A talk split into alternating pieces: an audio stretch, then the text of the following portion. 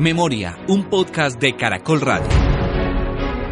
Soy Carlos Castro Arias. Esta vez recordamos el contexto en el que fue asesinado Luis Carlos Galán el 18 de agosto de 1989. 1989, el año del magnicidio de Galán.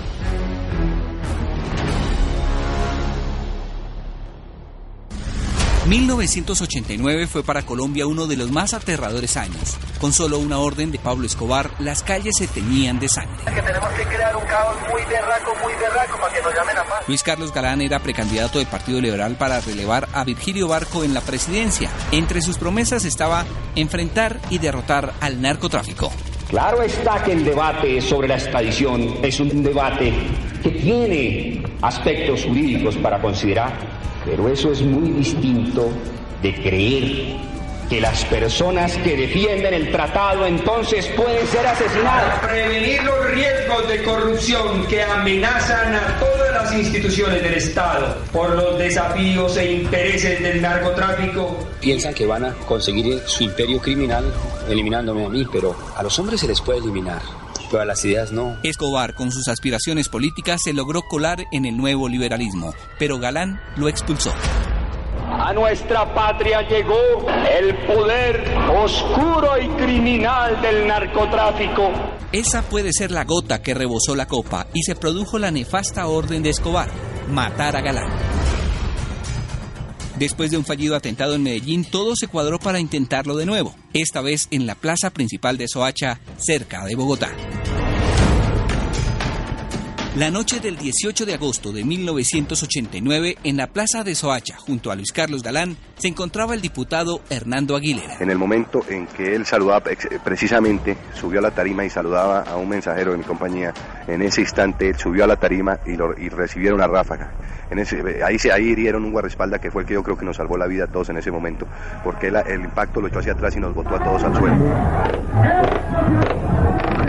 El crimen no tardó en repercutir. Se acaba de presentar un intenso tiroteo en la plaza principal del municipio de Suacha. En esta plaza, el eh, precandidato del Partido Liberal, Luis Carlos Galán Sarmiento, se aprestaba a pronunciar un discurso.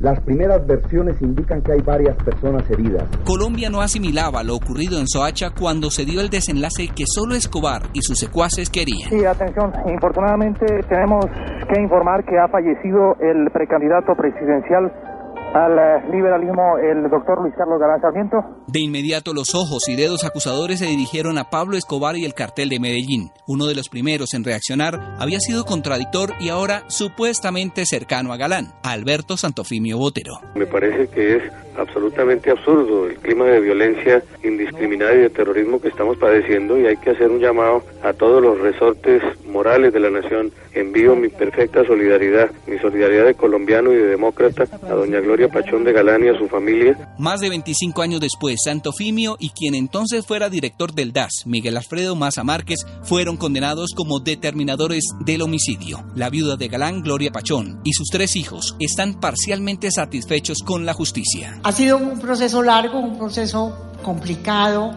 a veces duro pero efectivamente lo que se ha logrado hasta el momento nos hace decir a nosotros y nos hace reconocer que la justicia ha actuado en el caso de Luis Carlos, como no ha sucedido en el caso de muchas otras personas que como él perdieron la vida en circunstancias parecidas. La tumba de Luis Carlos Galán está en el Cementerio Central de Bogotá. Su nombre en numerosas obras e instituciones. Su homicidio fue catalogado de lesa humanidad, es decir, se puede reabrir cada vez que sea necesario.